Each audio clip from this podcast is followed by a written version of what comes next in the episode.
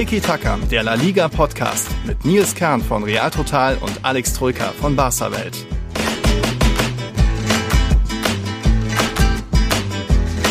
Hola a todos zu einer besonderen Folge aus dem Vogtland. Das wird hier, glaube ich, ein Balanceakt mit Ton- und Verbindungsproblemchen, aber ich glaube, Alex, das werden wir schon irgendwie durchrocken. Ich, ich hoffe, du hörst mich allein jetzt noch, oder? Oder? Hallo, ja, ist ja da? Servus, servus, servus. Ich höre dich, aber ich höre dich sehr, sehr schlecht, denn wir ah. können es ja mal erklären, wie hier die Umstände sind. Du hast mal wieder einen Ausflug gemacht, den du gefühlt mittlerweile wirklich jedes Wochenende machst. Osterausflug ins Vogtland. Erklär mal erstmal mm. unseren Zuhörern, wo das liegt. Tschechische Grenze hast du gesagt, oder? Genau, so tschechische Grenze. Schön Eck, um genau zu sein. Hier sind die Schwiegereltern früher oft hingefahren. Da bin ich halt diesmal mal mitgefahren. So, Luis freut sich ja, wenn er irgendwie alle mal zusammen hat und hier so ein Hotel mit Schwimmbad in einem. Da bin ich hin. Äh, heute sogar noch den ruhmreichen FSV Zwickau angeschaut bei dem ruhmreichen 2-2 gegen, gegen Saarbrücken. Aber äh, ja, ich bin hier irgendwo in der Pampa und gef ich gefühl, mein Gefühl ist so, wenn ich 20 Kilometer weiter irgendwie Richtung Süden wäre, über die Grenze, da hätte ich wahrscheinlich volles 5G. Das war auch ein Riesenproblem am Samstagabend bei Real Madrid-Spiel. Da ist dann auch die dritte Halbzeit ausgefallen mit Ankündigung schon. Aber ich glaube, hier so mit mobilen Daten, die gehen, da hören wir uns da gerade und ich kann nebenbei sogar noch das eine Spiel sehen, was hier gerade läuft. Denn, hola a todos, wir nehmen mal wieder während eines Spiels auf. Hier spielt gerade Rayo gegen Atletico. Die zweite Halbzeit hat eben begonnen. Atletico führt 2-0. Wenn, wenn ihr das anhört, dann wisst ihr wahrscheinlich, dass es ein noch höherer Sieg wurde, denn Atletico spielt ganz gut. Aber erstmal nochmal zurück. Wir hoffen mal, dass die Verbindung oder die Qualität der Folge trotzdem noch auf okayem, hohem Niveau sein wird, ohne dass es da jetzt große Probleme gibt. Aber ich glaube, Alex, bisher passt das schon, auch wenn du mich vielleicht nicht so hundertprozentig verstehst. Genau, ich, ähm, wir quatschen ja über Skype. Du nimmst aber dein, ähm, oder du hast mich über dein Handy angerufen, über die Skype-App mhm. am Handy. Das heißt, ich höre dich tatsächlich ultra schlecht, aber du nimmst deine äh, eigene mhm. Spur unabhängig vom Internet auf. Genau. Deine eigene Tonspur und ich schneide das später zusammen. Sprich, hoffentlich hören dich die Hörer wesentlich besser als ich dich höre. Falls es aber nicht 100% sauber ist, dann wisst ihr, wer mal wieder die Schuld hat, nämlich der stets rumreisende Nils K. Aber oh ja, ja so viel zu, zu den anfänglichen äh, ja, Eskapaden von dir. Lass uns mal sportlich werden. Gibt ja einiges ja. zu besprechen, Nils. Oh ja. ne? An dem Wochenende und auch vor dem Wochenende ist ja mal wieder ein bisschen was passiert in Spanien. Auf jeden Fall. Wir haben, packen heute nochmal Copa del Rey mit rein, die beiden Halbfinalrückspiele mit dem großen Klassiko, wo es ja auch noch ein, zwei große Themen gab. Es ist natürlich schon ein paar Tage her, aber das nehmen wir noch mit rein. Auch in La Liga natürlich einiges los, inklusive einer Frage der Ehre, die auch, glaube ich, die, wie sagt man, die Gemüter erhitzt und teilt und spaltet die Gesellschaft fast schon. Dazu später mehr. Valencia natürlich weiter am Kriseln und ja, ich glaube, heute hat sich auch Atletico mal wieder ein paar lobende Worte verdient. Dazu eben später mehr, aber erstmal noch so ein bisschen Copa del Rey, Rückspiel, Halbfinale. Vielleicht erst das der Nicht-Klassiko. Äh, erstmal da eben noch das Lob an CA Osasuna. Wir hatten es ja in unserer, es war ja keine Pokalvorschau, aber wir hatten ja schon gesagt, wir trauen Osasuna wirklich den Halbfinaleinzug ein. Im San Mames haben sie die letzten Male nicht so oft. Oh, jetzt fast noch ein Tor gefallen, aber nee, Rayo hat nicht getroffen. Wir hatten Osasuna es zugetraut, dass sie ins Finale einziehen könnten, dass sie auch im San Mames bestehen könnten, denn sie haben ja dort von den letzten fünf Gastspielen nur einmal verloren, jetzt sind es sogar von den letzten sechs Gastspielen, äh, hatten das, das Hinspiel mit 1-0 gewonnen und dann eben auch, ja, in Bilbao mussten sie natürlich ein bisschen leiden, natürlich hat es auch der Athletikclub sogar mal wieder getroffen in Jackie Williams nach einer halben Stunde, aber irgendwie, ja, hat es einfach dann mal wieder Athletik seine Körner verschossen. Das Thema Effektivität bei den Basken ist immer nur so eine Sache. Und ja, irgendwie hat man das Gefühl gehabt, dass äh, Osasuna leiden kann, dass sich das dass sie es absolut wollten, dass sie sich reingekämpft haben und es irgendwo dann am Ende auch verdient haben, auch wenn es natürlich mal wieder die Verlängerung gebraucht hat. Umso größer war natürlich nach dem Spiel die Freude. Oh ja, die Party ging los in Pamplona. Du hast wahrscheinlich die Bilder sicherlich äh, gesehen. Wir haben es ja beide geteilt auf unserem äh, Account. Osasuna oder Pamplona und Bilbao trennen ja nicht so viel geografisch, aber es dauerte dann doch bis äh, roundabout 3 Uhr nachts, bis die Mannschaft dann zurück im Pamplona war und trotzdem warteten da tausende Fans auf die Mannschaft, um da eine Party zu machen, um 3 Uhr nachts lokaler Zeit. Also echt super tolle Bilder. Ähm, habe ich ein bisschen Gänsehaut bekommen, als ich das gesehen habe. Hat mich persönlich dann auch nochmal gefreut. Wir haben es ja gesagt, wir ähm, haben dem Underdog da ein bisschen die Daumen gedrückt, denn es äh, ist ja so, dass Osasuna erst zum, wie war das, zum zweiten Mal überhaupt im Pokalfinale steht und noch nie einen Titel gewonnen hat, wenn ich das richtig auf dem Schirm, Schirm habe, ne? Ja, absolut. Also sensationelle Szenen, wie viele tausende Leute da noch nachts um drei. Das ist, die haben ja eigentlich einen Titel gefeiert, aber haben sie noch keinen Titel äh, jetzt zu feiern und sie hatten auch noch nie einen zu feiern. Wir waren kurz davor, 2005, du hast es angesprochen, das damalige Pokalfinale haben sie gegen Betis damals verloren, ich glaube mit 0 zu 1 und jetzt eben, das ist eine, eine Riesensensation. Also äh, Osasuna schon auch irgendwo Traditionsverein, einer der wenigen Mitglieder geführten Vereine in La Liga und aber steht eben für ähm, nachhaltige Arbeit. Ihr wisst ja, äh, Arasate ist so der zweitdienstälteste Trainer in der Liga nach Diego Simeone. Also dort wird schon seit vielen Jahren ist dort, wird dort Konstanz hoch ge, äh, groß geschrieben. Man hat viele, setzt auch viel auf Nachwuchs mittlerweile. Moncayola ist ein Talent, was man seit Jahren äh, jetzt langfristig auch gehalten hat. David Garcia in der Innenverteidigung jetzt erstmals mit Spanien berufen worden. Also dort wird schon, glaube ich, ziemlich gut, ziemlich ordentlich gewirtschaftet, gearbeitet. Was jetzt nicht heißt, dass die immer irgendwie hier komplett durchmarschieren in, in, marschieren in der Liga. Sind ja immer so typisch Platz 10, Platz 9, Platz 11 mal.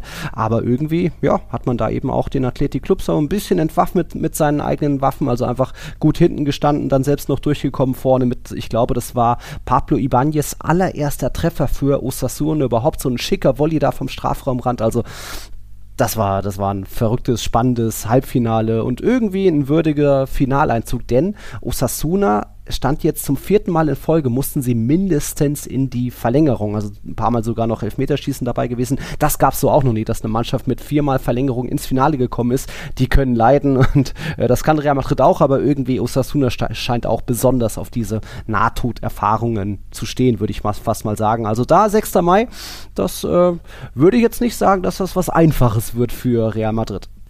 Ja, im Finale auf neutralem Platz äh, gespielt wurde ja in La Cartuja in Sevilla. Wird sicherlich nicht, nicht einfach werden. Da, da wird Osasuna alles raushauen. Ähm, ich erinnere mich, die, die beiden Mannschaften haben ja vor kurzem gespielt, vor wenigen Wochen in Pamplona. Da hat Osasuna auch alles rausgehauen in dem Spiel. Falls du dich erinnerst, fand ich sie mhm. ja ziemlich griffig im Spiel.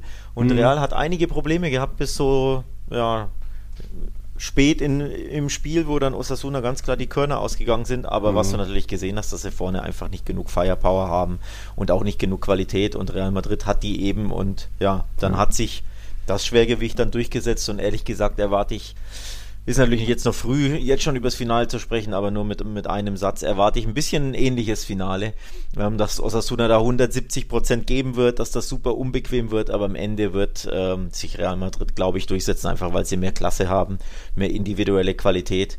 Und Osasuna, ja, Viermal Verlängerung ist schon Rekord, ein fünftes Mal Verlängerung würde mich persönlich erstaunen. Also ich glaube, Real macht das äh, gegen den sympathischen ja. Underdog dann doch nach 90 Minuten.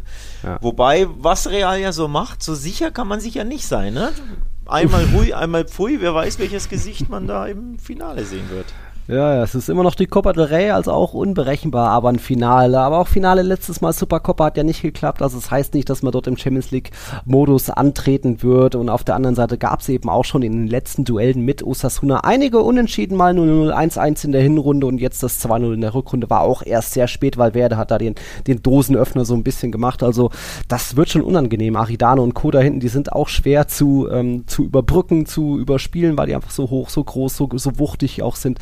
Ähm, aber ist natürlich noch eine Weile hin. Natürlich ist Real Madrid da haushoher Favorit, aber hat nichts zu bedeuten. Also ich habe mich da früh, als dann wirklich der Finaleinzug feststand, so richtig dran geglaubt hatte ich ja selbst nicht, aber habe ich mich erstmal dran erinnert an frühere Pokalblamagen von Real Madrid, wo man eben, ich glaube 2002 bei der Jahrhundertfeier im Pokalfinale stand gegen Deportivo verloren und auch ein paar Jahre später, es war auch so das Ende der Galactico-Zeit so richtig, wo dann auch Zidane, Beckham und Co. gegen Zaragoza verloren haben, das Pokalfinale. Also diese ja, Favoritenrolle ist nicht immer so das Ding von Real Madrid, aber ist noch lange hin. Das äh, ist ja natürlich trotzdem irgendwo ein Pflichtsieg dann für Real Madrid. Und ja, wie gesagt, so richtig an den Finaleinzug hatte ich nicht geglaubt. Ich hatte eigentlich auch das Wochenende ganz anders verplant. 6. Mai äh, hatte ich zu Weihnachten und Geburtstag bekommen eine Dublin-Reise. Das hatte ich mir mehr oder weniger gewünscht, äh, weil es ist ja so das einzige freie Wochenende in diesem halben Jahr, wo man nicht irgendwie, was weiß ich, ja, normale Spiele sind von Real Madrid und das andere freie Wochenende, da war Hochzeit. Also ja, das hatte ich mir ausgesucht und dann ziehen die dieses Jahr das erste Mal seit neun Jahren ins Pokalfinale ein. Ja, was soll ich sagen? Reise ist mittlerweile abgeändert. Wir fahren nach Sevilla. Was? Reise ist nicht dein Ernst? Ja, verändert. Es, wenn ich in ja, Dublin wäre, müsste ich ja auch ohne Ende arbeiten bei so einem Pokalfinale. Deswegen haben wir da noch einige storniert und ja, sind dann halt eine Woche früher in Spanien. Wir wollten ja eh dann irgendwie wieder drei Wochen Spanien sein im Mai. Ja, uncool, aber ja, die, die blöden, die blöden Blancos halt. Hm. ja, was, was Real Madrid dir so antut, wenn du vor Ort bist. Äh, Vorsicht, ne? Ja, die Vorsicht. letzten Resultate waren nicht so erfolgreich, munkelt Nö. man, als du live vor Ort in, in den diversen Stadien übrigens warst, ja? Nicht nur Bernabeu, sondern äh, egal wo du warst, gab es ja häufig auf die Mütze, ne?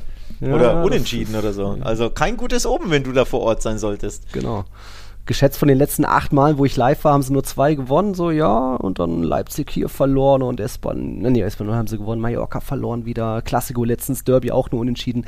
Ja, äh, mal gucken, vielleicht wird mir ja die Akkreditierung verwehrt, dann kann ich von außen. War ja auch letztes Jahr beim Pokalfinale vor Ort in Sevilla, natürlich nicht reingekommen bei Betis gegen Valencia, aber äh, habe es mir schon mal reingeschnuppert, also diesmal will ich auch rein, mal gucken.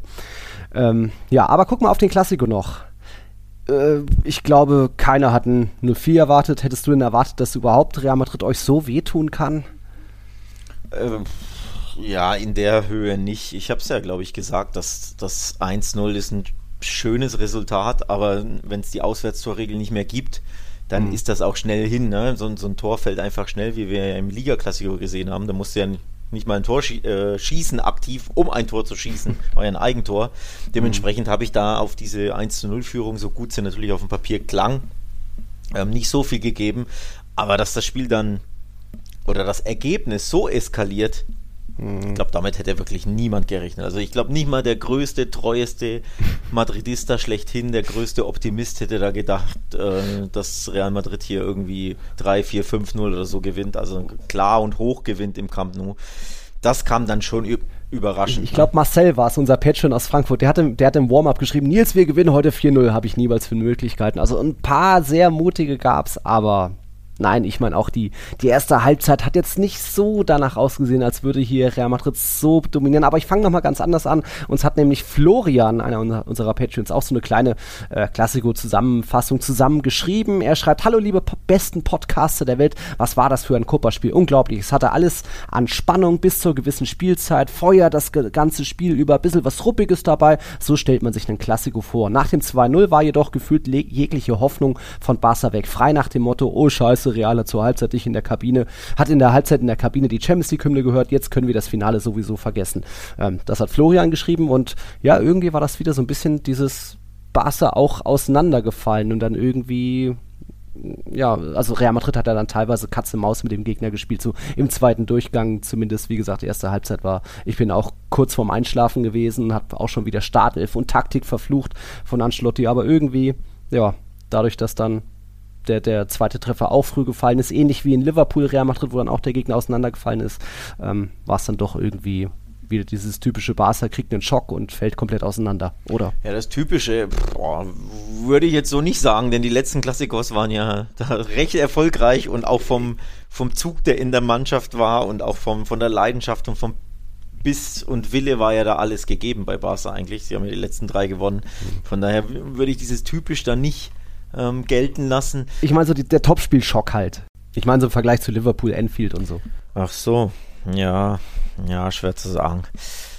Was natürlich bitter war aus, aus Sicht der Blaugrana war, ähm, dass sie zum psychologischen ungünstigsten Zeitpunkt die Tore kassiert haben, nämlich quasi mit dem ähm, mit dem Halbzeitpfiff, nachdem sie ja zuvor ihre größte Chance hatten, ne? dieser Mhm. Volley von Lewandowski, den Courtois dann stark Ja. hält, da waren sie also kurz davor, dass selbst das 1-0 zu machen, dann kriegst, kassierst du direkt den Konter, wirst ausgekontert, weil du viel nach vorne geschmissen hast und dann ist Halbzeitpfiff, also da gehst du dann statt mit der Führung direkt äh, mit dem Rückstand, mit dem unverdienten, wie ich fand, Rückstand dann in die Pause, denn Barca hat schon sehr, sehr gut gespielt, fand ich in der ersten Halbzeit. Es gab nicht so super viele Chancen, ist ja auch Real Madrid, ähm, aber sie waren, fand ich, wie im Liga-Klassiker zuletzt in der ersten Halbzeit klar oben auf und da war alles drin, was du eigentlich brauchst. Aus Barca Sicht, nur eben das Tor nicht.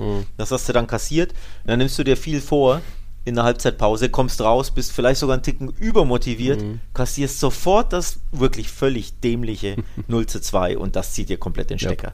Und das hat Sergi Roberto auch nach dem, nach dem Spiel gesagt, dass er da wirklich, ja, dass es so psychologische Schläge waren, die sie nicht wegstecken konnten. Direkt vor der Halbzeit, direkt nach der Halbzeit.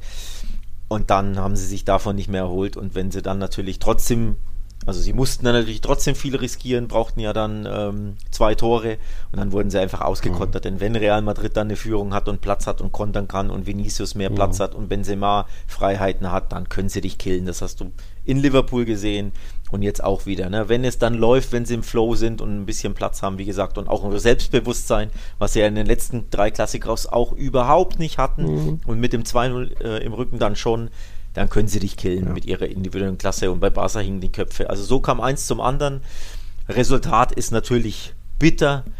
Unterm Strich, wenn du aufs, auf die drei, äh, sorry, vier Halbzeiten blickst, war Barca in einer Halbzeit besser. Mhm. Das war die erste im Rückspiel. Mhm aber in dreien halt dann nicht ganz so gut. Mhm. Und so gesehen, ja, kannst dich nicht wirklich beschweren mhm. aus Barcelona-Sicht. Ne? Nur eine gute Halbzeit in vier, äh, in, von vier möglichen in zwei Klassikos ist dann halt vielleicht auch ein Ticken zu wenig in Hin- und Rückspiel für einen Finaleinzug, oder? Also ich finde, so ehrlich muss man dann schon auch mhm. sein.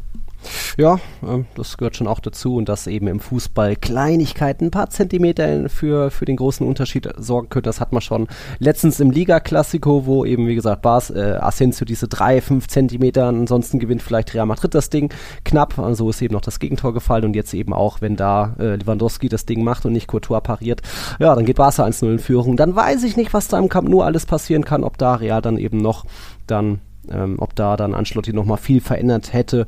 Aber so das 4-0 nehme ich mit, hat auch mal wieder gut getan. Es war ja Real Madrid, ihr seid ja, ihr seid ja deutliche Klassiko-Siege gewohnt, gar keine Frage. 6-2 in Bernabeu, ich weiß. Ähm, aber für Real Madrid war es der höchste Klassiko-Sieg seit 1995. Damals das 5-0, wo Lautrup erst auf bei euch gespielt hat, 5-0 gewonnen hat. Ein Jahr später 5-0 mit Real Madrid gegen euch gewonnen hat. Und im Camp Nou, das ist der höchste Sieg seit 1963, glaube ich sogar. Also das war, irgendwo war das Klassiko-Geschichte und keiner konnte so richtig verstehen, wie es dazu kommen konnte, wie Ancelotti mit der Taktik so erfolgreich sein konnte in dem Spiel. Aber ja, auch das ist manchmal Real Madrid. Man kann es nicht immer verstehen.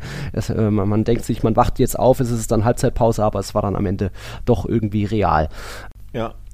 Und warte kurz, und vor allem, was auch typisch Klassiko ist, ist diese Unberechenbarkeit der Spiele, mhm. die wir ja jedes Mal äh, ansprechen. Du weißt einfach nicht, wie dieses Spiel ausgeht und vor allem die Resultate sind ja teilweise so wild.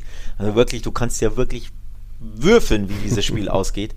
Man, man weiß es einfach nicht. Die, diese Spiele haben ein Eigenleben an sich. Mhm. Die Auswärtsmannschaften fühlen sich, warum auch immer, in der Fremde einfach wohler als im eigenen Stadion. Ne? Hinspiel gewinnt Barca, mhm. im Bernabeu, Rückspiel gewinnt Real Madrid im Camp Nou. Das war in den letzten zehn Jahren häufiger der Fall, als dass es Heimsiege gab. Also dieser Klassiker ist einfach so eine unberechenbare Paarung. Ich sage das immer wieder gern das ist wie ein Schwergewichtskampf zweier Schwergewichtsboxer, die auf Augenhöhe sind und du weißt halt einfach nicht, wer diesen einen K.O.-Schlag landet und in dem Fall waren es ja sogar vier K.O.-Schläge. Aber es ist einfach, ja, ein verrücktes Highlight-Spiel oder eine Highlight-Paarung.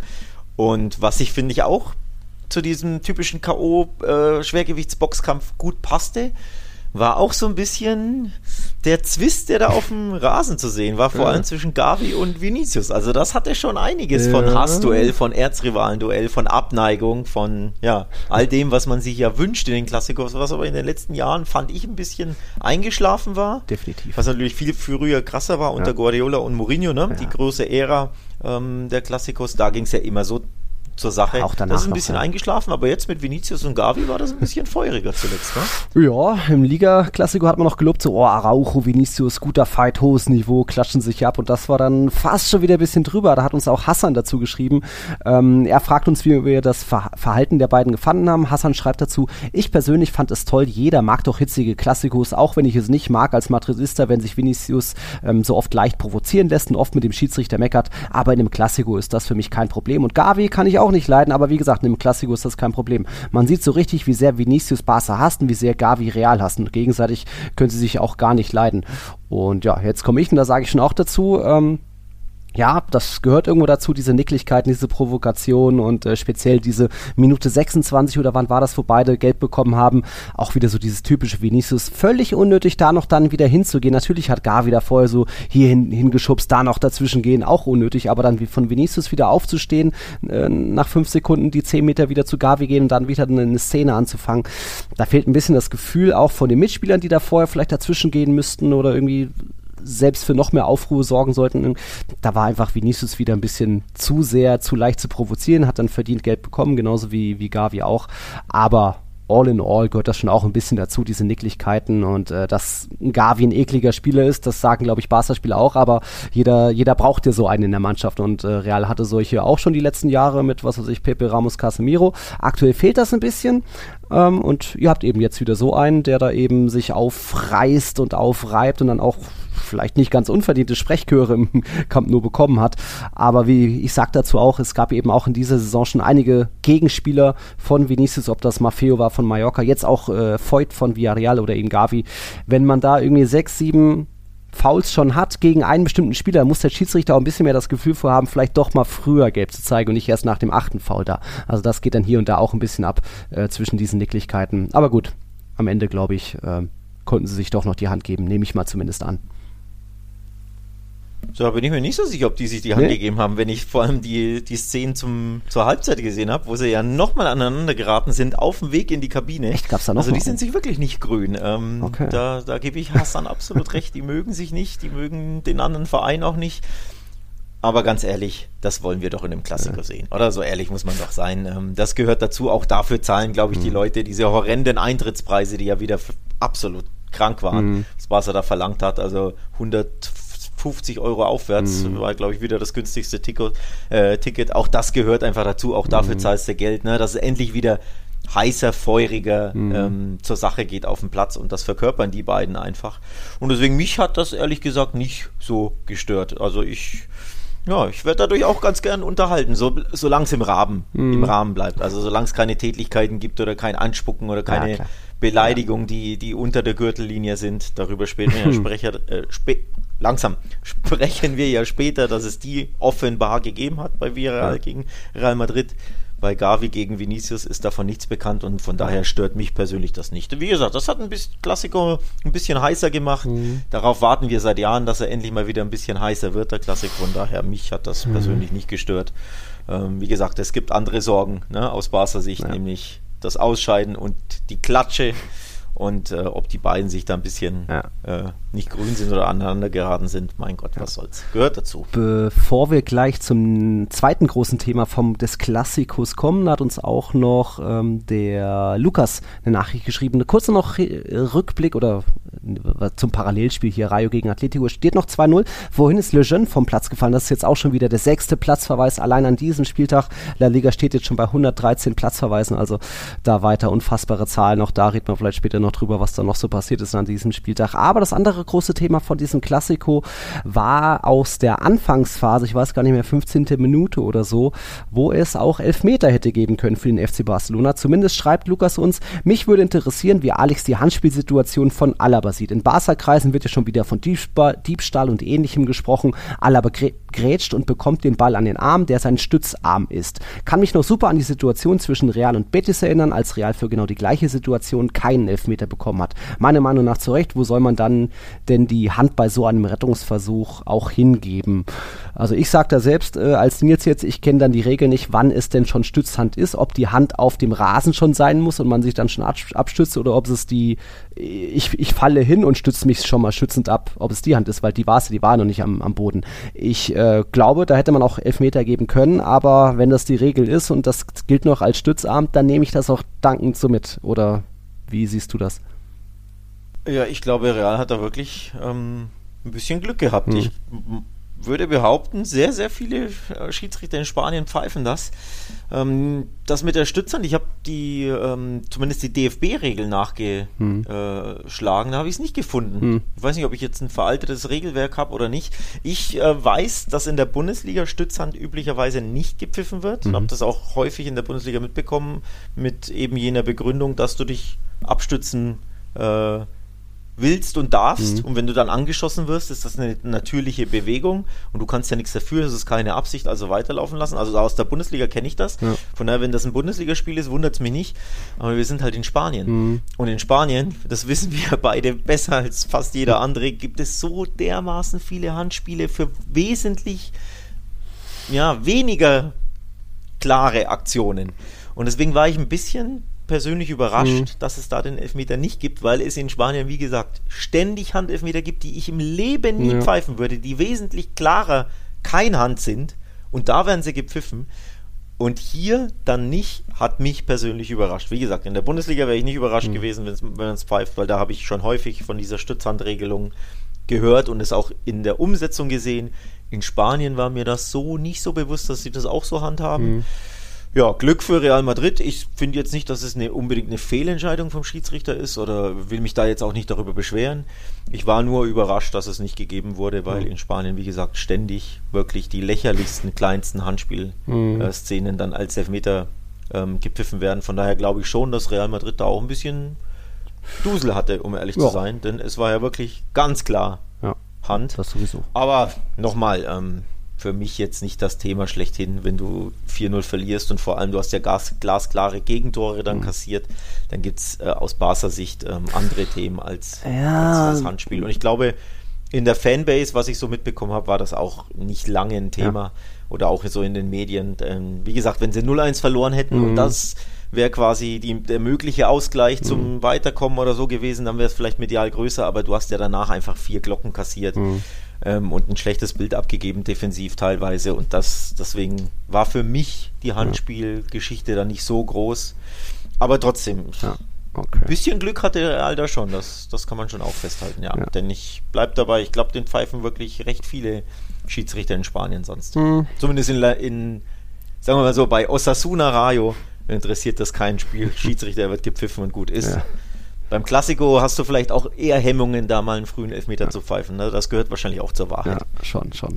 Ja, ich habe mich da nur noch mal an eine Szene erinnert, erinnern sich vielleicht auch noch ein paar andere an Alabas Handspiel in Villarreal beim Liga-Duell, wo er auch so draufgefallen ist mit Stützhand. Das wurde dann als Elfmeter gegeben, aber nachträglich vom Verband als Fehler anerkannt. Aber noch mal eine andere Szene, äh, noch mal ein bisschen eine andere Szene, weil er halt direkt draufgefallen ist und nicht so angeschossen wurde. Also ja, es ist äh, alles nicht ganz so klar und transparent und man kann immer nur ein bisschen vielleicht auch eine Münze werfen. Und wenn ich hier gerade so weiter gucke, Rayo Atletico ist echt ein nettes Spielchen. Also Chancen auf beiden Seiten. Gerade wurde ein, ein Atletico-Schuss auf der Linie pariert. Jetzt gerade nochmal Griesmann fast im 1 gegen 1 gegen Torhüter gescheitert. Aber weiter Atletico 2-0 vorne. Wir bleiben noch ein bisschen bei Real Madrid.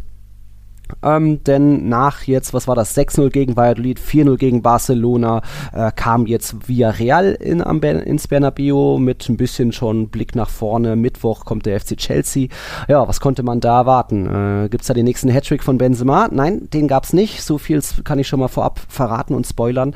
Äh, es ist aber eigentlich ein ganz nettes Spielchen geworden. Real Madrid ging zweimal in Führung und am Ende hat es dann doch hier und da ein bisschen an Schalter umlegen, an Motivation gefehlt. Das hat Ancelotti zugegeben, das haben die Spieler zugegeben, dass es da nach so einem Klassiko und vor Chelsea bei einer mehr oder weniger gelaufenen Liga, so klar wollte das noch keiner zugeben, aber äh, es sind schon, ähm, wie sage ich, Durchhalteparolen mehr oder weniger, wollte das keiner jetzt zugeben ähm, lag es auch daran, dass man am Ende dann sich einem guten FC Villarreal geschlagen geben musste. Das hätte auch gut 3-3 ausgehen können, aber einer war dann doch noch besser als Vinicius. Das war an dem Abend äh, Chukwueze, der aktuell auch ziemlich gut drauf ist.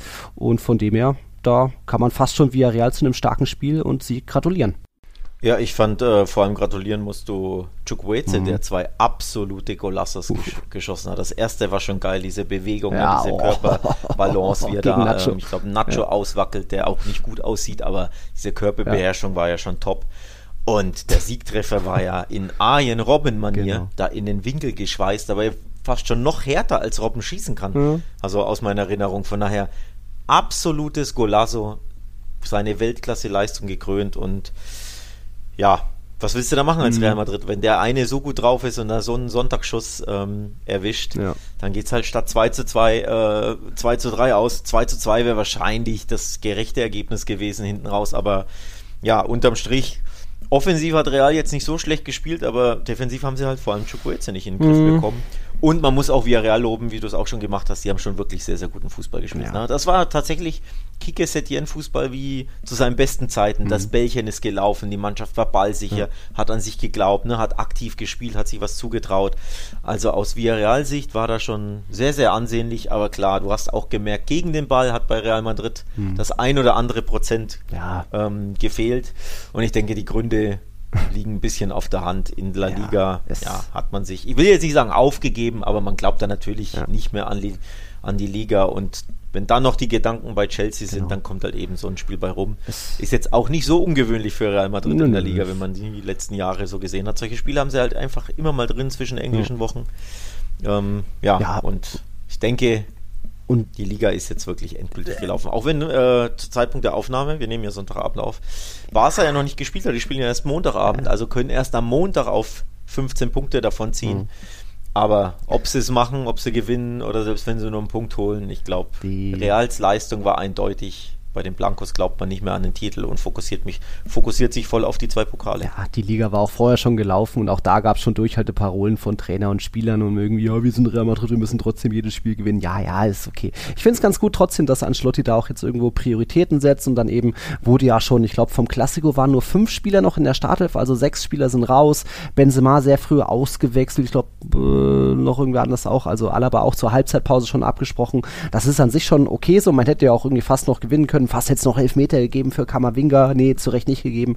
Also es war jetzt keine Schande da, die Niederlage, da ist jetzt keiner mega traurig drüber. Ähm, ja, ob es jetzt zwölf Punkte sind, am Ende 15 Punkte, keiner hat da mehr große Hoffnung gehabt, dass da Barca jetzt noch nach dem Klassiko in ein Loch fallen würde. Da, da wird es, glaube ich, auch im katalonischen Derby, wird, glaube ich, Girona auch ein dankbarer Aufbaugegner vielleicht wieder sein. Aber wie gesagt, eher statt Kritik für Real dann nochmal Lob auch für Kiki Setien. Ich bin eigentlich kein Fan von ihm, aber jetzt in seinem sechsten Gastspiel im Bernabeu hat er den dritten Sieg eingefahren, nur zweimal dort verloren und irgendwie nachdem er, es gab ja mal vor ein paar Wochen irgendwie vier Niederlagen in Folge, ist er jetzt wieder richtig gut drauf mit Villarreal. Da wurden wieder gute Ergebnisse eingefahren und man ist zurück auf Platz 5 und da auch gar nicht mehr so weit weg von, vom ersten Champions League Platz, also vom vierten Platz. Ja, auch dank eines überragenden Chukweze, der jetzt mit eben 10 Toren in den letzten 15 Toren von Villarreal war beteiligt. Also der könnte doch der nächste Spieler des Monats Monats werden. Da mal sehen, was es da noch gibt von, von Villarreal und, und Real Madrid. Ja, wird vielleicht nicht das letzte Mal sein, dass man jetzt noch, noch verpatzt, irgendwie, dass da so ein bisschen die La Liga-Lethargie rein einkehrt, wenn man eben mehr den Fokus auf die Champions League hat, um dann Benzema ein bisschen frisch zu halten und andere ältere Spieler wie Modric groß waren auch außen vor. Das gehört dazu, ist okay, auch von einem Pokalfinale könnte da der Gegner schon ein bisschen seine Chance wittern, aber man muss trotzdem auch ein bisschen aufpassen, dass es dann nicht zu viel wird. Also ich meine, Atletico ist auch sehr gut drauf. Seit der WM-Pause hat nur Barca noch mehr Punkte geholt in der Liga, also Sie sind die zweitbeste Rückrundenmannschaft noch, werden auch hier wieder bei Rayo einen Sieg ein, einfahren im Mini-Derby. Deswegen, das sind jetzt nur noch zwei Punkte Rückstand, wenn es jetzt dabei bleibt, bei diesem Sieg von Atletico. Deswegen ein bisschen äh, ernst nehmen. Ich bin beim nächsten Spiel in Cadiz dabei. da dürfen sie dann trotzdem mal gewinnen. Oh, ich weiß, oh wei. oh wei, äh, doppelt oh wei übrigens, denn Stichwort Viral, Stichwort Cadiz. Cadiz hat bei Betis gewonnen mhm. mit 2 zu 0. Mhm. Also ist wieder Real durch den Sieg im Bernabeu und durch Cardis Sieg bei Betis auf Rang 5 gesprungen. Mhm. Tja, und wenn ihr jetzt dieses nicht sonderlich motivierte Real Madrid gegen das super motivierte äh, Cardis antritt, die ja jeden Punkt brauchen im Abstiegskampf, mhm. Dann bin ich gespannt, ob Pechvogelkern da mal wieder mit einer Niederlage aus Andalusien oh. im Gepäck heimkommt. Also, ei, ei, ähm, ich habe ich hab ja schon gesagt, den Cardis, äh, schöne Stadt, da kannst du einiges genießen, aber ob du drei Punkte von Real Madrid mhm. genießen wirst äh, und deine Kumpels, die im Gepäck genau. sind, schöne Grüße an alle, die zuhören, mhm. äh, Fipsi und Co. Ja. Also bin ich gespannt, wie das ausgeht. Also Stand jetzt. Ja, ja.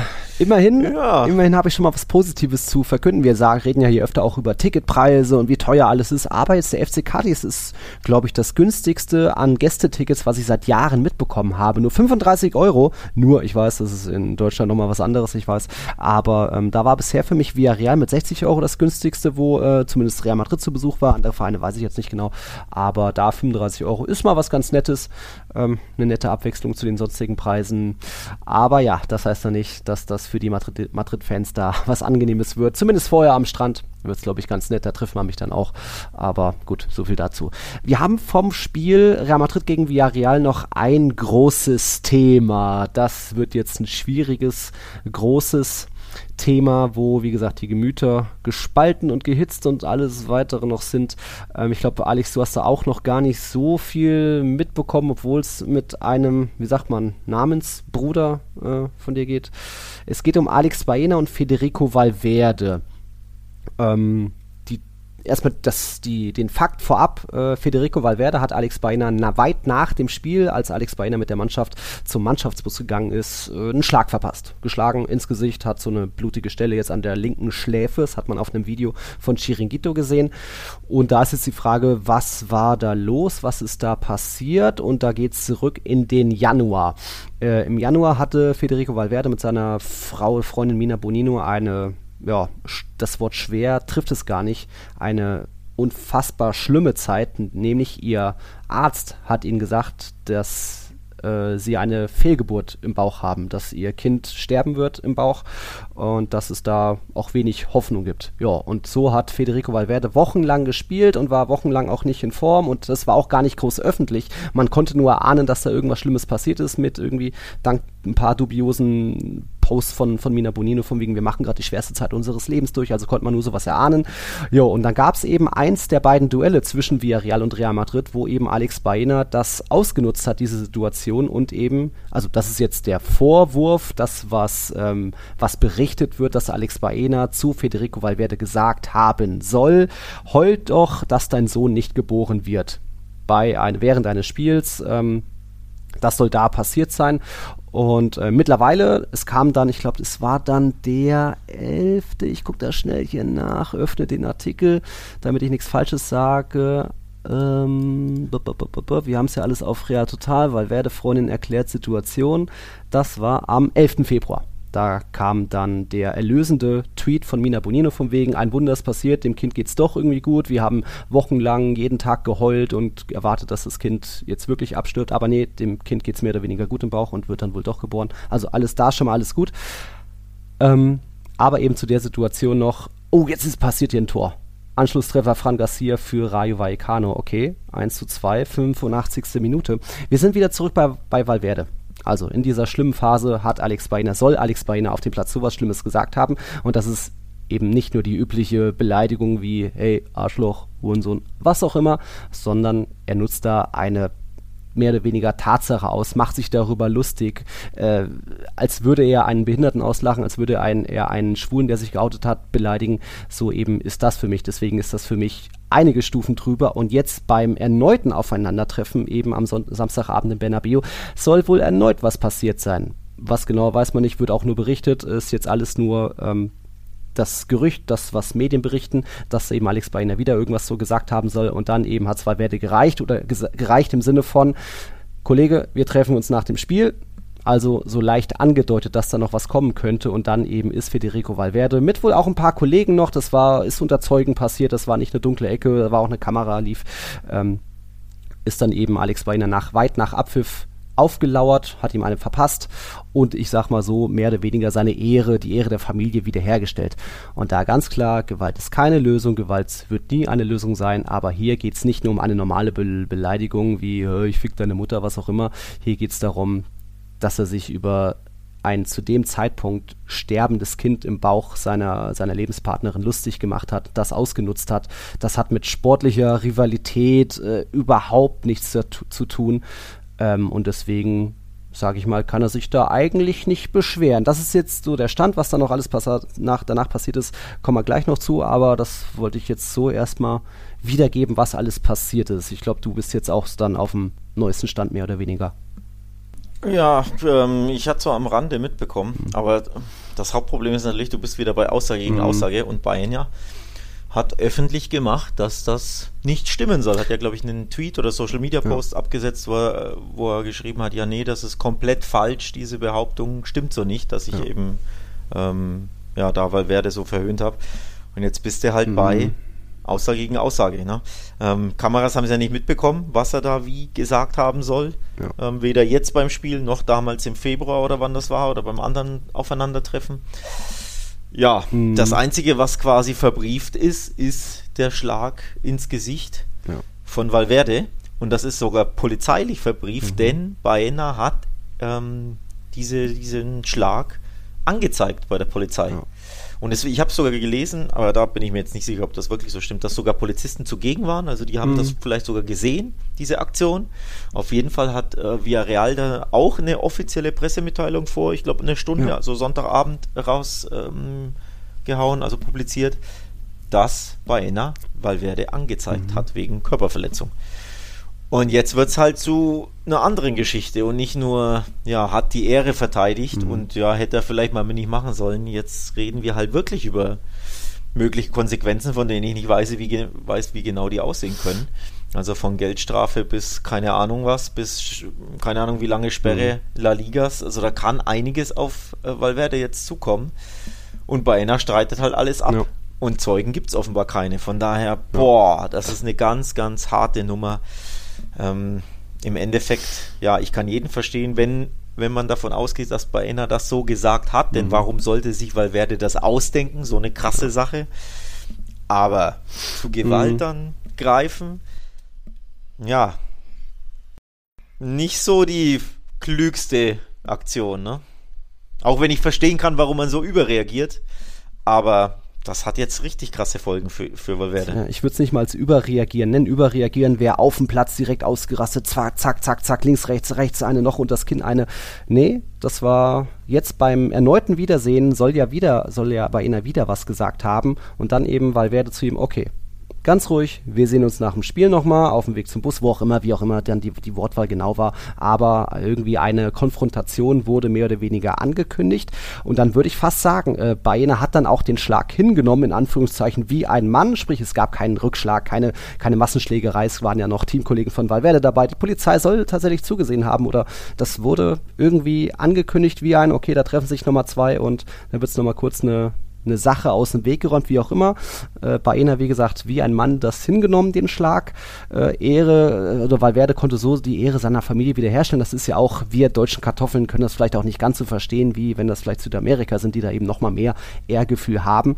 Ähm, äh, ja, und dann trotzdem aber gibt's dann diesen Instagram-Post von Baena, wo er schreibt, es totalmente falso que yo di- dijera eso, was man auch ein bisschen übersetzen könnte, es ist falsch, dass ich das gesagt habe, im Sinne von, es war falsch, dass ich das gesagt habe, aber nee, er meint schon eher, nee, nee, das habe ich nicht gesagt, er will sich da rausreden. Und dann jetzt trotzdem noch die Anzeige, okay, ich würde was sagen, äh, Valverde hat das mit einkalkuliert, ob's dann was weiß ich, 100.000, 500.000 Euro Strafe gibt für seine, um die Ehre seiner Familie, seiner Frau wiederherzustellen, ist es ihm das wert. Ob es dann irgendwie drei Spiele, zehn Spiele Sperre gibt, weil das hängt jetzt nicht mehr bei La Liga, das steht ja nicht auf dem Spielberichtsbogen des Schiedsrichters, weil Werder hat das ja bewusst ähm, für nach dem Spiel außerhalb des Stadions gemacht und nicht irgendwie innerhalb der 90 Minuten, äh, was dann eben direkt der Schiedsrichter gesehen hätte und dann gleich von La Liga Sperre. Jetzt ist eben dieses, wie ist das, dieses Anti-Gewalt- Gericht, Ministerium kann da jetzt ermitteln und dann eben sagen, der wird jetzt für drei Monate aus dem Verkehr gezogen. Keine Ahnung, ob das dann auch nur für La Liga gilt oder auch Copa del Rey.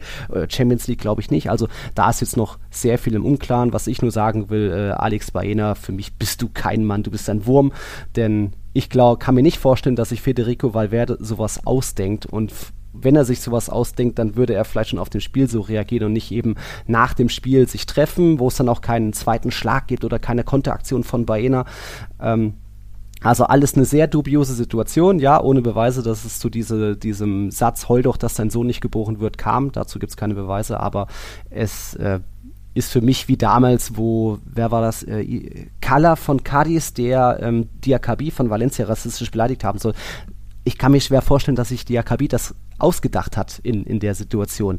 Aber auch das konnte Ja. nicht nachgewiesen werden und deswegen ja, kann Calejo, äh, Kalla weiter Fußball spielen und Profifußballer sein.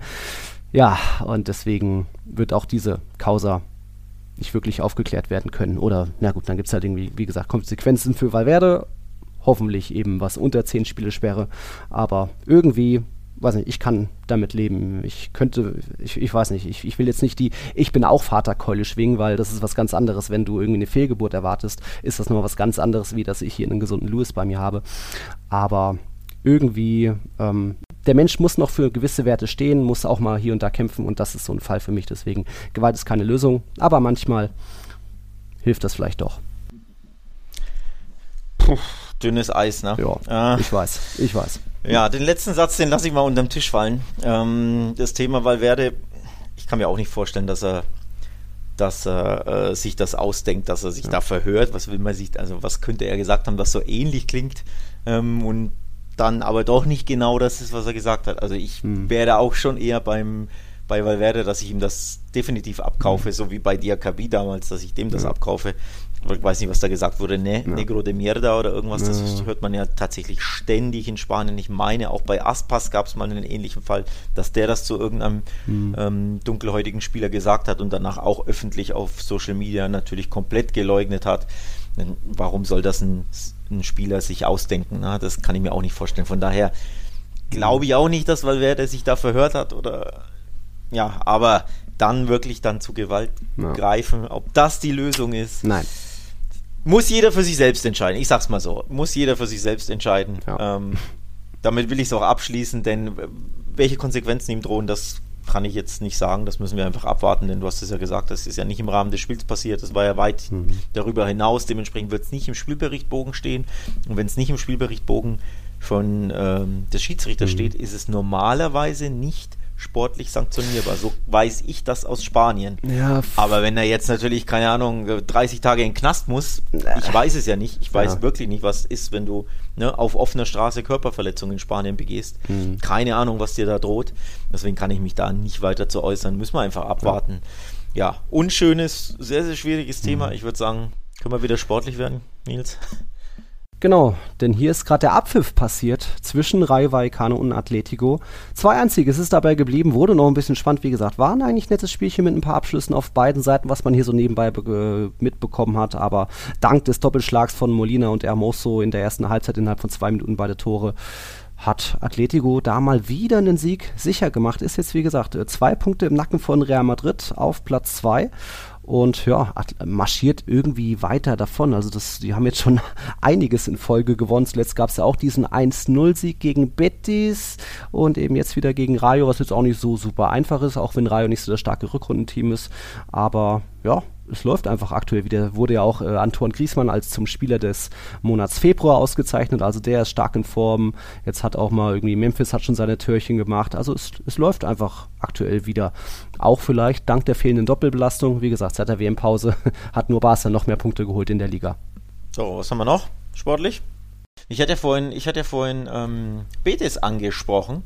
0-2 gegen Cadiz. Ich weiß nicht, hast du das Spiel mitbekommen im Vogtland? Wahrscheinlich nicht, ne? Kein WLAN, kein nix im Vogtland, kriegst du nichts mit. Nur gesehen, dass Cadiz das Ding gewonnen hat. Ja, Aber da da auch ging's richtig zur Sache. Dann, dann mal kurze Zusammenfassung von mir für dich und für die Hörerinnen und Hörer. Nach 38 Minuten flog Sergio Canales mit Rot, glattrot vom Platz, weil er, Achtung, als Mittelfeldspieler eine Notbremse gezogen hat im eigenen Ballbesitz.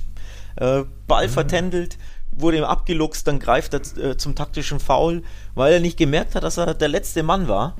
Ähm, obwohl hinter ihm auf der anderen Seite noch eigentlich ein Spieler, also ein Betis-Verteidiger war, ich glaube der Linksverteidiger oder wer auch immer, aber der war irgendwie acht Kilometer weit weg. Also harte, unglückliche rote Karte, aber auch jetzt keine Fehlentscheidung. Ja, und dann, wenn du noch 38 Minuten schon einer weniger bist, wird es natürlich ein bisschen schwierig. Ähm, dann gab es auch noch einen Elfmeter, der, der gerechtfertigt war. Da sind wir wieder beim Thema Handspiel. Da gab es mal wieder einen Handelfmeter. Gibt es ja jede Woche in Spanien. Dieser war aber glasklar. Also einer der für, für mich tatsächlich klarsten Handelfmeter äh, in der Saison. Also auch berechtigsten Handelfmeter. Mhm. Ist ja nicht immer der, Sach, der Fall in Spanien. Miranda packt die Hände aus bei einem Freistoß, glaube ich. Alcaraz macht das 0-1 per Elfmeter. So, dann bist du 0-1 hinten. Kannst, äh, bist auch ein Mann weniger. Musst natürlich ein bisschen äh, aufmachen. Dann gab es ähm, einen Konter zum 0 zu 2 für Cardis, wo sie, ich glaube, zu zweit auf den Torwart zugelaufen sind. Dann zur Abwechslung mal wieder eine rote Karte für Betis. Äh, Ruibal hat komplett die Nerven verloren, hat ausgeschlagen. Diesmal auf dem Spielfeld. Also, äh, gegen den Gegner hat den, glaube ich, auch im Gesicht getroffen. So viele Platzverweise, Ähm, ist unfassbar. Rote Karte, Ruibal. Ja, 0 zu 2. Ja. Endstand und zwei glattrote Karten für Betis. Ich glaube, sie sind in La Wow. Liga mittlerweile die Mannschaft, die die meisten roten Karten sieht, Mhm. oder? Tja, Ja, lief nicht so gut das ist. für die Verde Blancos. Ne, die und die Disziplinprobleme, das ist echt unfassbar. Jetzt ist auch noch Fekir verletzt seit Ewigkeiten, trotzdem gibt es ständig noch Rot. Ich glaube, Kanal ist jetzt auch schon das zweite Mal in der Saison. Der war doch auch mal so ein, so ein Musterschüler, fast schon, der irgendwie nie mal Karten sammelt. Also, äh, Betis, so wird das nichts mit Champions League. Ja, jetzt sind sie nur noch Sechster. Genau, und ähm, ich habe es deswegen angesprochen, weil wir über Villarreal gesprochen haben, die jetzt eben wieder gut drauf sind. Und Betis hat jetzt eben den Champions League Platz ähm, verloren, beziehungsweise ich glaube, sie standen ja gar nicht drauf, also verloren haben sie nicht. Aber sie verlieren ein bisschen äh, aus dem Blick, denn sechs Punkte Rückstand sind es auf Rang 4, ähm, den sie natürlich anvisieren wollen. Also Atletico wird sich da mindestens den dritten Platz, wahrscheinlich sogar den zweiten, wenn man ehrlich ist, schnappen. Sprich, Villarreal und Real Sociedad und Betis äh, wetteifern und kämpfen um den vierten Platz. Und auf den vierten Platz hat Betis durch die Pleite jetzt eben schon sechs Punkte Rückstand, denn Real Sociedad hat mal wieder seine Hausaufgaben gemacht. Verdient gegen Retafe mhm. 2 zu 0 gewonnen. Also da einen super wichtigen Sieg mal wieder eingefahren, nachdem es wochenlang ja überhaupt nicht lief. Sie haben ja nur, ich glaube, in den letzten Wochen zu Hause gegen Elche pflichtgemäß 2-0 gewonnen. Ansonsten sau viele Unentschieden und eine Niederlage bei Villarreal im direkten Duell. Und da eben einfach wieder ein verdientes 2-0. Also das tut Real Sociedad gut. Sprich, Verlierer, ganz klarer Verlierer dieses Spieltags, zumindest im oberen mhm. Tableau, ist Betis. Gewinner im unteren Tableau, also unten, ist natürlich Cadiz als Sieger. Mhm. Almeria, oh, denn, ja. und darüber kannst du jetzt widersprechen, denn das Spiel habe ich nicht gesehen, Almeria hat den Abstiegskampf-Thriller ja. gegen Valencia gewonnen. Und für die sieht es jetzt auch wieder düster aus, für die Valencianer. Tja, auf einmal ist der FC Valencia auf einem Abstiegsplatz. 18. Und das sieht natürlich nicht schön aus. Also ich weiß gar nicht, wo ich da anfangen soll. Es gab so viele Aufreger und irgendwie so viel wieder zu kritisieren beim FC Valencia auch. Ich fange vielleicht mit dem, mit dem Trainer an. Ähm, Ruben Baracher hat man ja vor ein paar Folgen vorwegen, der kommt jetzt als mehr oder weniger Trainer No-Name, der hat seit 2020 nicht mehr trainiert. Ähm, war, ist natürlich irgendwo eine Spielerlegende, kennt den Verein, aber das ist ein Argument, das kann oder scheinbar ganz offensichtlich reicht das eben nicht. Der hat zwar jetzt auch schon von seinen sieben Spielen zweimal gewonnen, zwei 1-0 Heimsiege waren das, aber wenn du diese direkten Duelle gegen Abstiegskandidaten nicht für dich entscheidest, dann sind das einfach auch so diese, diese berühmten Sechs-Punkte-Spiele und das war einfach auch jetzt gegen Almeria meiner Meinung nach zu wenig, zumindest das bisschen, was ich gesehen habe, das, was der Empfang hier im Hotel und das WLAN erlaubt haben.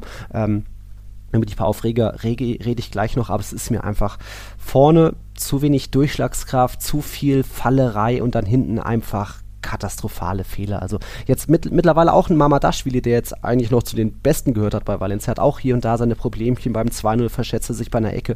Aber schaut euch die Highlights an, wenn es Highlights gibt oder zumindest in der Wiederholung diese 1-0-Szene. Wenn mal der Gegner irgendwie eine gute, schnelle, direkte Kombination kommt, auf einmal stehen alle bei Valencia und denken sich, oh, das ist Fußball, was machen wir? Das ist, da ist eine Ohnmacht in der Mannschaft, wo, wo, wo teilweise teilnahmslos zugeschaut wird, ähm, was dann auch gar nicht mehr individuelle Probleme sind, sondern irgendein kollektives Versagen, wo, ja, weiß nicht, was der Mannschaft da alles fehlt, aber dann haben sie einfach teilweise Fußball spielen und verteidigen verlernt, obwohl sie ja auch, sie, ja, sie sind die jüngste Mannschaft der Liga, keine Frage, aber sie haben ja trotzdem auch ein paar erfahrene Kicker dabei, ob das dann Gaia ist, aber irgendwie ist da Spiel für Spiel der Wurm drin und dann hast du irgendwie in der 94. Minute noch irgendwie die Chance zum Abschluss zu kommen und dann Hugo Dudo sucht da lieber wieder den Kontakt und fällt hin und humpelt danach noch. Ja, dabei hat man klar gesehen, dass der Verteidiger vor ihm am Ball war. Also es ist einfach meiner Meinung nach nicht mehr erstligawürdig, was man beim FC Valencia sieht. Ja, sie haben auch viel Pech schon mit Schiedsrichterentscheidungen bekommen. Äh, Barca-Fans wissen das ja auch, dass es den Kessier Elfmeter gut hätte geben können gegen Barca, äh, gegen, gegen Valencia. Ähm, und auch im jetzt gegen Almeria hier und da noch ein paar Aufreger, aber ich sag auch, so am Anfang gab es so eine Ecke, wer war das da? Ich glaube, Diakapi läuft ein gegen Babic, der sich ihm einfach gut in den Weg stellt und natürlich auch sehr klammert. Diakapi fällt hin, macht aber meiner Meinung nach zu wenig Anstalten, um irgendwie drumrum zu kommen, sich zu befreien. Also das war für mich harter Zweikampf, aber eben noch üblicher Zweikampf. Das hätte jetzt nicht ein Elfmeter sein müssen.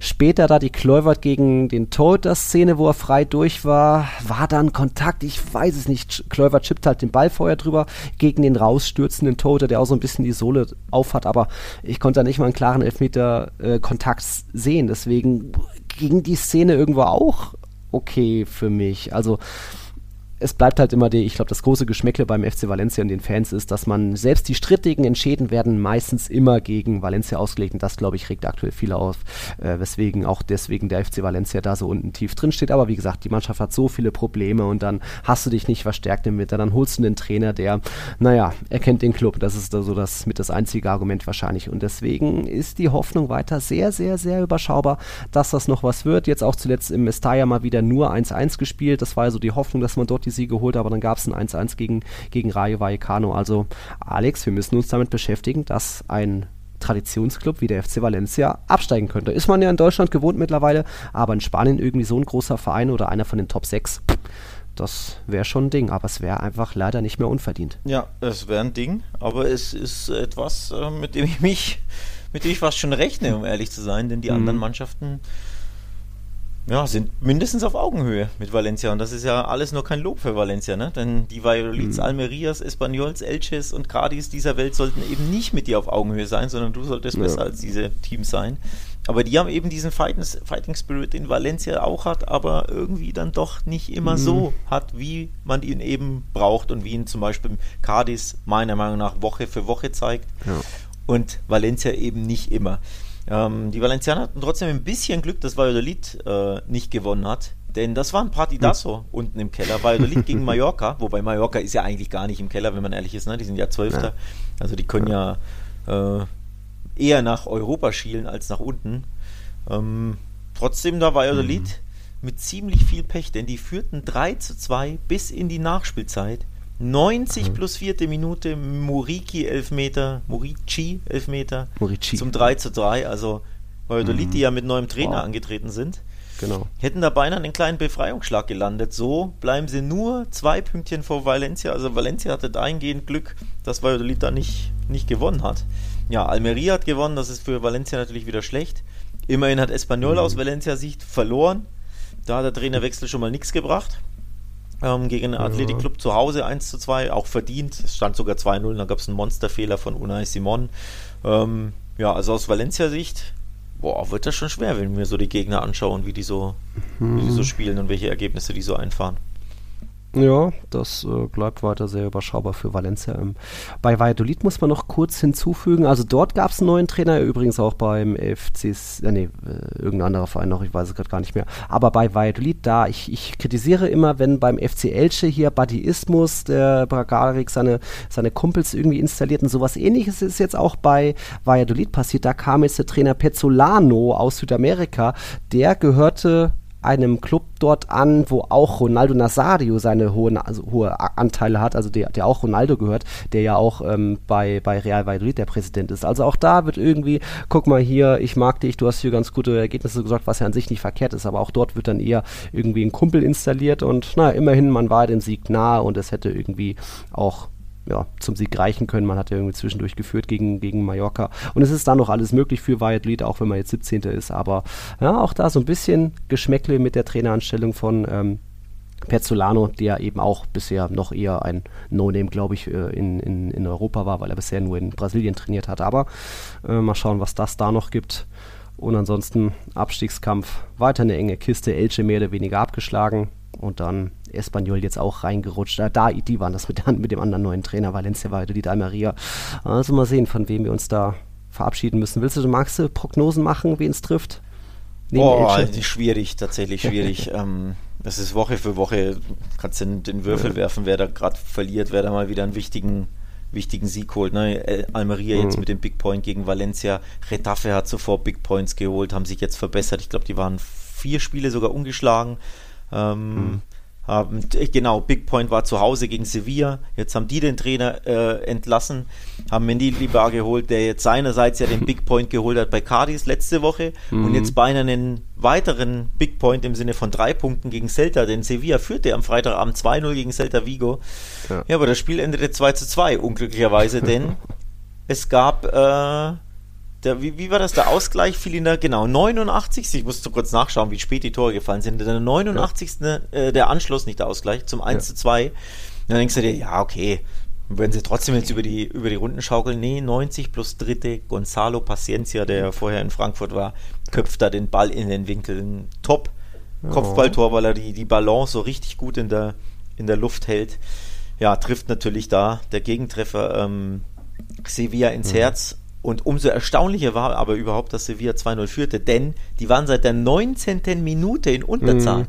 Die haben einfach in Unterzahl das 1-0 und das 2-0 erzielt und dann trotzdem nicht dieses Ergebnis über die Zeit schaukeln können, obwohl es ja nur noch ein paar Minütchen waren. Also richtig, richtig bitteres 2 zu 2 mhm. für Sevilla gegen Celta, die jetzt natürlich auch, also die Andalusier, da weiter da unten drin bleiben in der Tabelle. Also du siehst schon, ne? Es ist Woche für mhm. Woche Krimis und Thriller und viele Abstiegsduelle, weil eben auch so viele Teams in dieser Abstiegszone sind. Die geht einfach bis Sevilla, bis auf Rang 13. Und von daher ist es ist eine Prognose treffen super, super schwer, weil es jede Woche einfach irgendwelche sechs Punkte Abstiegsthriller äh, gibt. Mhm. Ja. Ja, und manchmal braucht man einfach ein bisschen Geduld, ein bisschen Paciencia wie Celta, aber gut, die sind ja raus. Also ja, äh, war da ein bisschen Pech, aber auch da interessant, auch da wieder eine rote Karte. Auch für Guay ist es, glaube ich, jetzt schon der zweite, der erst im Winter kam. Also die roten Karten in La Liga, das hat man vorhin schon. Das wird irgendwie einfach nicht besser, dass wie, wie locker da die Karten sitzen, aber gut. Apropos äh, Abstiegsthriller. Nächste Woche ist übrigens Valencia gegen Sevilla. Steht da an. Herzlichen Glückwunsch, ne? Also da wird es dann auch knifflig. Und äh, gleichzeitig werden die beiden Mannschaften hoffen, dass Real bei Cadiz gewinnt, Real Madrid, und Villarreal, mhm. die gut drauf sind, gegen Real Valladolid. Und wen gibt's noch? Getafe hat Barca zu Gast, also jeder drückt da natürlich den anderen die Daumen. Boah, das wird, also vor allem Valencia gegen Sevilla. Ich tippe mal, beim, aufs Ergebnis weiß ich nicht, wie es ausgeht, aber ich tippe mhm. auf mehr als eine rote Karte, wenn ich ehrlich sein soll. Also ob rot, glattrot oder gelbrot. Ich glaube, da gibt es einige Kärtchen bei diesem Spiel. Da wird es einige Grätschen geben und einige verbalen Eskapaden ja. und Schwalben und Hitzigkeiten. Also Valencia das war jetzt kein der mutiger Call. Abstiegsthriller dieser beiden Top-Teams, eigentlichen Top-Teams, mhm. vermeintlichen Top-Teams. Da wird es hitzig zur Sache ja. gehen. Sonntagabend, 21 äh, Uhr, kann man sich schön anschauen. Ja, ich in Cardis dann, mache ich, mache ich, ja. Müssen wir dann noch mal schauen, wann wir dann die nächste Folge auf, äh, aufnehmen, da sind wir dann am Montag noch da, aber gut, das kriegt man schon irgendwie hin. Äh, ihr habt jetzt am, ba am Montagabend noch äh, Barca gegen Girona vor sich, dann ist Champions League Woche, Real Madrid am Mittwoch gegen den FC Chelsea im Einsatz, das wird auch nett, Chelsea jetzt mal wieder, ich glaube, vier Spiele nicht gewonnen, das mit drei Trainern und jetzt ist irgendwie Lampard zurück und keiner weiß warum, also das muss doch da auch fast irgendwie was nicht was Deutliches werden im Hinspiel, aber das sollte doch Real Madrid dann eigentlich ganz souverän lösen, wenn jetzt irgendwie Benzema wieder in, in Hattrick-Form ist und der Wettbewerb nicht La Liga heißt. Also da mal schauen. Ähm, haben wir sonst noch was zum 28. Spieltag außer äh, blamable Tipps? Wir haben, ich wollte gerade sagen, Stichwort Benzema. Dennis Benzema ja. hat Stand jetzt den Spieltag gewonnen mit 22 Punkten. Stand jetzt, weil oh, ja. Barca Girona steht noch aus, aber er hat ich glaube, er kann nicht mehr eingeholt werden, oder? Kann noch das jemand? ist kaum noch eins. Und hier hat einer. Nee. Hannes hat 18, aber. Ja, also ja. von daher, starker Spieltag. Ui. Von Dennis ich schaff's ben nicht mehr, ihn Benzema, der 10 Plätze dadurch nach oben springt. Wie war mhm. eigentlich dein Spieltag, Nils? War der auch stark? Tippmäßig? Ah, ich habe ich hab vergessen zu tippen. Äh, ich habe vergessen. Nur, ich habe gerade noch so Rayo Atletico äh, getippt und zwei Punkte geholt und ansonsten bisher noch null. Ja, ja. War, war das WLAN im im Vogtland oder die, das Netz so schlecht, äh, ja, ja, ja, dass die das Tipps alle schief waren. Ich, Denn vergessen hast du es nicht, du hast dich nur jedes Mal vertippt, du Vogel. Ich hätte sonst auch locker 20 gehabt. genau, ich habe mich vertippt. Ach, scheiß Spieltag, echt, ey da denkt man mal, hier Enes Ünal letztens gelobt, vielleicht kann der gegen Real Sociedad, nee, kann er nicht. Und vielleicht können die neuen Trainer bei Valladolid, nee, konnten sie auch nicht wirklich. Und ach, echt ärgerlich. Also, nee, das ist nix. Wie gesagt, seit Louis da ist, geht's für mich bergab. Also jetzt schon seit anderthalb Jahren. Ja, ich, ich habe es äh, im Vorgespräch gesagt, ähm, wie bei Real Madrid. Du lässt dich schleifen in der Liga, die Motivation ist nicht mehr da. Beim Tippen ist der, die, die Konzentration auch nicht da. Andere Ablenkungen, ne? sei es der Sohnemann, sei es die ständigen Reisen sonst wohin. Ähm, tja, das ist nun mal der Preis, den man dafür zahlt, weil es, dass man nicht hier die ganze Zeit mit den Gedanken bei der Liga ist, Herr Kern. Ja?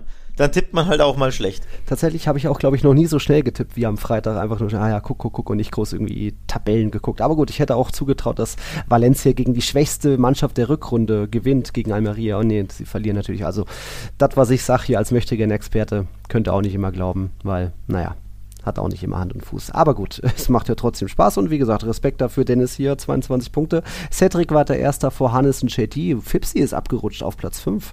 Dafür jetzt wieder Yusuf dazwischen. Also ja, auch da passiert, da ist zumindest mehr Spannung als in der Liga irgendwie geboten. Äh, auch wenn das Cedric, glaube ich, nicht gerne hören wird mit seinen zwei Punkte Vorsprung. Ja, dann sind wir jetzt, glaube ich, haben wir, glaube ich, die, den Ton Verbindungsproblem, Balanceakt äh, überstanden, mehr oder weniger solide, oder? Yes. Sie. Da bin ich sie, ja. sie, sie. Blick auf, äh, mini, mini, ja. mini Blick auf Champions League. Also nicht nur auf äh, Real Madrid, hast du ja schon gesagt, du rechnest natürlich mit einem Sieg, ganz ehrlich. Boah, als die Lampard zu, zurückgeholt haben, Chelsea. Oh Mann, habe ich mir Danke, gedacht. dachte oh ich mir. Mann. Also ich nicht, dass ich es jetzt Moment nicht, dass ich es jetzt mit Chelsea halte, aber so mit Blick auf Real Madrid gegen Chelsea. Ja, ich habe jetzt habe jetzt nicht die allergrößte Hoffnung mit Barca Brille gesprochen, dass Chelsea hier Real irgendwas anhaben kann, weil dieser Trainer ist, ist ja, nicht der Beste.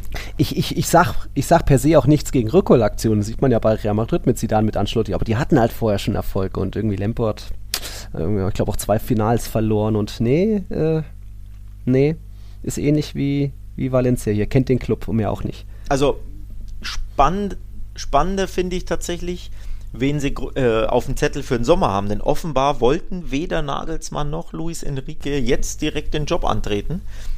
Ähm, denn mit beiden sollen sie gesprochen haben. Beide sollen wohl äh, mhm. ja, auf, dem, auf dem Wunschzettel ganz oben stehen. Und ich denke mal, wenn man sich dann, also wenn du mit Nagelsmann und mit Luis mhm. Enrique offenbar sprichst, denn die Berichte waren ganz klar, Luis Enrique mhm. war auf dem Weg nach London, also ist da hingeflogen. Und wenn du dann Lampard holst, glaube ich nicht, dass du dich für Lampard entscheidest und gegen Nagelsmann oder Luis ja. Enrique, sondern eher, dass die beiden hier gesagt haben, ja, unter der Saison wollen wir jetzt nicht einfach plötzlich anfangen im April, sondern erst im Sommer. Und dann haben sie gesagt, ja, wir brauchen einen Übergangstrainer, der wieder, Achtung, die Mannschaft kennt und den Verein. Und dann installieren sie den und dann im Sommer gibt es den neuen Mann. Und das finde ich die spannendere, spannendere Personalie. Also ich kann mir beide ähm, Trainer, Nagelsmann mhm. und Luis Enrique, sehr, sehr gut bei Chelsea vorstellen und bin sehr, sehr gespannt, auf wen es dann hinausläuft. Also ab Sommer gibt es dann, glaube ich, ein neues Gesicht bei Chelsea. Das jetzige Gesicht, vor allem gegen Real Madrid, das wird, glaube ich, äh, ja, nicht gut genug sein, um gegen die Blancos da zu bestehen. Also für mich in dem einen ähm, Viertelfinale da Real der klare Favorit. Mhm. Im anderen Man City Bayern, das ist ja so das große Lecker. Spiel, das ich auch im Blick, im Blick habe. Hui, hui, hui. Da wird's knackig, glaube ich, oder? Lecker Dienstagabend, also ja. Und die Bayern, wenn sie wollen, dann können sie doch, aber ja, die anderen sind ja auch nicht so schlecht, wenn jetzt Haaland schon die 30-Tore-Marke geknackt hat und motiviert ist und ja, weiß nicht, was man da tippen kann. Schönes 8 zu 8 im Hinspiel. Hm. Ja, nein, nein, da ist, vor allem das Spiel ist in, in Manchester, also da ist Man City jetzt klarer Favorit. Ich glaube, die, die hauen gerade alles weg in England. Jetzt, ich meine, wieder 4-1 oder so gewonnen. Und die Bayern ja im Pokal ausgeschieden und in Freiburg ja. verdient gewonnen, ja, aber dann doch nur 1 zu 0. Also unter Tuchel da ein bisschen hölzern noch oder noch nicht so durchgestartet, mhm. wie sie sich wünschen. Von daher ist das City schon der klare Favorit. Aber nochmal, Klar, Tuchel und Bayern können immer ne, was reißen, vor allem gegen City, weil Tuchel fühlt sich sehr, sehr wohl äh, gegen City. Also hat dann, glaube ich, einen sehr guten Rekord gegen Peps äh, City. Von mhm. daher, das ist das Monsterspiel in dieser Champions League-Runde. Ähm, mhm. Das mit Abstand am spannendsten und wahrscheinlich auch am engsten sein wird, glaube ich. Ja, je nachdem, ne? Ich glaube, Benfica kann ganz gut auch vielleicht Inter entzaubern, weil Benfica ist auch ganz gut drauf und Milan Napoli. Gerade letztens in der Liga hatte Milan gewonnen und das auch deutlich, aber Napoli, weiß nicht, wenn die wollen, überrollen die doch auch alles. Also weiß ich gar nicht, wie die wieder Milan überhaupt zu einem, was war es nicht sogar ein 4-0-Sieg kam, also auch kurios, aber ist ein nettes Viertelfinale. Schaut man sich gerne an, Dienstag und Mittwoch. Ja, absolut. Absolut, aber trotzdem einfach nicht so der, ähm, also inner ländische Duelle ja. haben ja trotzdem nicht so diesen Glanz, ne? diesen, diesen, diese Ausstrahlung wie eben Logisch. City gegen Bayern oder normalerweise Real gegen Chelsea. Das mhm. ist ja schon ein Kracherspiel. Nur wie gesagt, da macht es mir madig, dass da Lampert auf der Bank sitzt. Deswegen, wenn da tatsächlich Luis Enrique oder Nagelsmann jetzt angeheuert hätten letzte Woche, hätte ich gesagt, boah, das mhm. wird ein Kracherduell. Aber so ja. habe ich da Real ganz klar auf dem, auf dem Zettel vor allem die werden dieses 2-3 gegen Villarreal, da bin ich mir äh, sicher, komplett ausblenden. Das ja, war einfach wurscht. Klar. Wir werden eher wieder dieses Real ähm, aus dem Klassiko sehen, aus der zweiten Halbzeit ja. im Camp Nou. Und dann wird da Chelsea ja, sich nach Kräften mühen mit Felix mhm. und Co., aber Real wird das, glaube ich, mhm, reißen. Genau, so eben da viele frische Spieler dann wieder einwechseln. Das war jetzt bei Chelsea auch nicht so groß rotiert. Also, ja, ja, das kann gerne so. Übrigens, Felix, die Felix-Statistik in seinem neuen Spiel mit Chelsea: zwei gewonnen, zwei unentschieden, fünf Niederlagen. Also, ist ja auch immer ganz spannend, das zu verfolgen wurden gegen Atletico. Neun Siege, drei Unentschieden, seit er weggegangen ist. Da, so kann es gehen, so unterschiedlich. Also, schauen wir mal. Ich glaube, mein, mein Trip wäre ein 2-0 auch da zwischen Real und Chelsea. Aber das hatte ich gegen Villarreal auch gesagt. Aber gut, anderer Wettbewerb, die, das interessiert doch keinen mehr, was in der Liga passiert. und dann wünschen wir euch allen eine schöne Champions League-Woche. Wir hören uns dann mal wieder. Mal gucken, ob dann irgendwie am Montag, am Dienstag, wenn ich da in Spanien bin, mit den Kollegen. Aber kriegen wir schon hin. Notfalls muss der Alex schnell nachreisen. Also WLAN in Spanien solltest du vorfinden. ja? Man munkelt nämlich, dass es besser ist, zumindest äh, besser ausgebaut als hier in den hintersten Ecken Deutschlands. Ja? Ich bin da guter Dinge. Äh, ja, äh, gehe ich auch von aus, gehe ich auch von aus, kriegen wir schon hin irgendwie. Ja, und so war das jetzt noch eine besondere Folge mal wieder während im Spiel, Sonntagabend, du habt, habt das gleich um Mitternacht und könnt dann hier Montag früh gleich zum Frühstück mit den Kelloggs euch das reinspachteln für einen guten Start in die neue Woche. Hoffe, es hat euch trotzdem gefallen, trotz eben hier vielleicht ein paar Ton nicht optimal und vielleicht auch ein bisschen dünnen Eis von Herrn Kern, aber dazu möchte ich unbedingt stehen und so, ja, euch nochmal eine schöne Woche und dann hasta la próxima. Bis denn. Ciao, ciao.